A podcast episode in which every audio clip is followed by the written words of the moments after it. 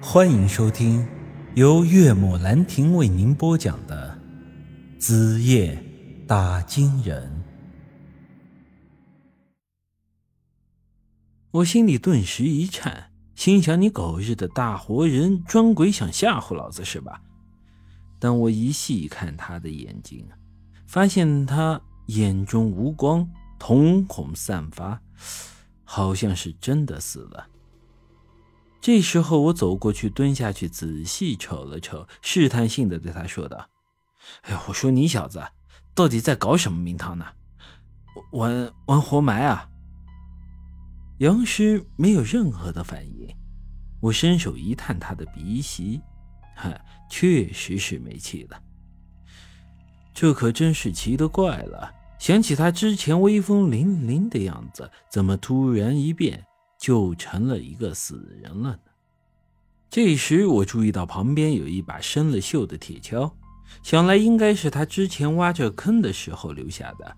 于是我捡起了铁锹，想把杨石的尸体挖出来看一看，查看一下他的死因。毕竟他是杨玉的亲哥，虽然那丫头言语上一直很恨他，但我看得出来，杨玉的心里还是有这个哥哥的。所谓爱之深，恨之切，或许就是这个道理。他就是死了，我也得带回去给杨玉一个交代。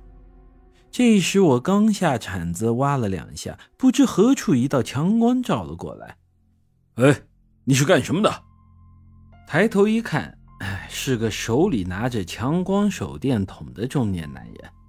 他的身上披着大衣，脸上胡子拉碴的。看样子好像是这林子的护林员。陈家村之外连着好几座大山，其中以金银山最为出名。这地方林木茂盛，早年间就有很多人盯上了这里的树，私自乱砍乱伐。后来周围的几个村就组织了这护林员，以保护这周围的树林。这男人我虽然没见过。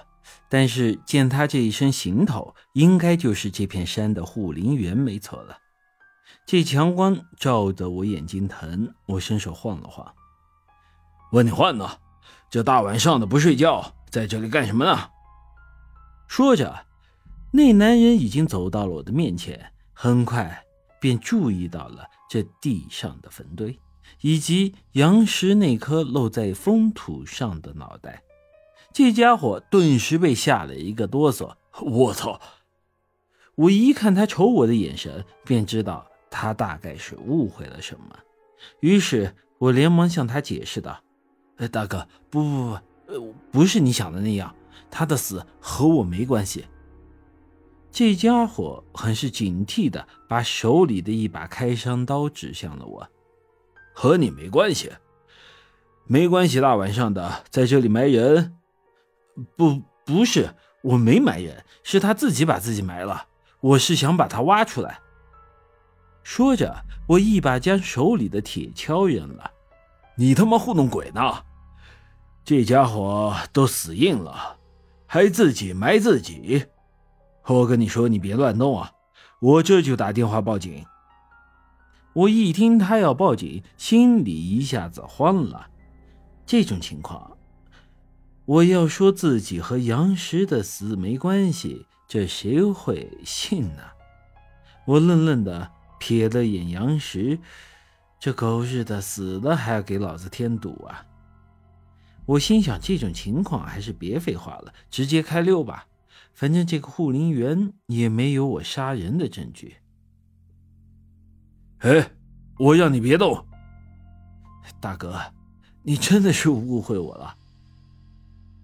他丢了一根麻绳给我，少废话，老实的把手脚绑上。你个杀人犯，要解释，待会去派出所解释去。这时我心里一下子来了气，他妈的，真是秀才遇上兵，有理说不清呢，还自己把自己的手脚绑上。我绑你大爷！别以为手里有刀，老子就怕了你。说着。我一脚把那条麻绳给踹开，然后拔腿就跑。这时，只听“砰”的一声，我吓得差点一脚栽在地上。回头一看，只见那家伙的手里拿着一把土铳，口子上还冒着青烟呢。相传这片林子里有狗熊出没，所以护林员身上一般都会配点防身的家伙事。条件好的呢，就背把猎枪；这条件差的呢，就配着土铳。这玩意儿你别看着土，这近距离一枪啊，打死个人是完全没问题。你再给老子跑个试试。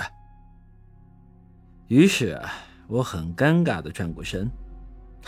大哥，你真的误会了，我没杀人。我说了，别跟我解释，有啥话到派出所说去。本集已经播讲完毕，欢迎您的继续收听。